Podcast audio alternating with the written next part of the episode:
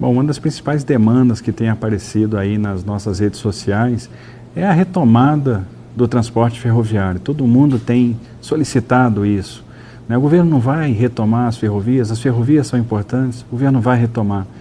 É, e vai retomar com um programa ambicioso, mas possível. E esse programa começa a ser concretizado agora, já em março, com a licitação da Ferrovia Norte-Sul, que vai ligar Porto Nacional em Tocantins à Estrela do Oeste. Com a concessão desse segmento, nós vamos ligar o Porto de Itaqui ao Porto de Santos. Vamos ter uma grande espinha dorsal ferroviária. Isso vai ser transformador para o país. Além disso, devemos ter mais duas concessões ferroviárias ainda no ano de 2019, mais tardar início de 2020, que vão ser a concessão da Ferrovia de Integração Oeste-Leste na Bahia, que vai ligar Caetité a Ilhéus, ao Porto de Ilhéus, e também a licitação da Ferrogrão, que vai ter um potencial transformador para o agronegócio do Mato Grosso. A gente pode estar falando aí da segunda revolução do agronegócio, isso vai ter um impacto enorme nos fretes.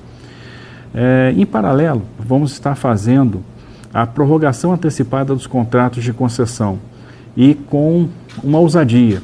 Nós vamos usar as outorgas devidas pela prorrogação dos contratos para construir novos segmentos. Então a concessionária ela fica responsável pela construção de um novo trecho. É dessa forma que ela paga a outorga. Uma vez a ferrovia construída, aquela ferrovia passa a ser da União. E a União vai ter a oportunidade de licitar a operação e gerar uma nova outorga, que vai ser reaplicada em outro trecho.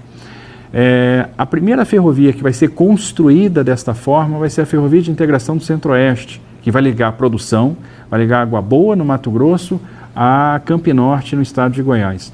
É, impulsionando uma área de, de influência que representa praticamente 16 milhões de toneladas no Vale do Araguaia isso vai ter um impacto muito importante no frete e uma, vai gerar uma competição entre eixos né, importantes. O eixo que vai para Itaqui e o eixo que vai para Santos. É tirar caminhão das rodovias, é diminuir o custo Brasil, é dar mais eficiência no transporte de carga.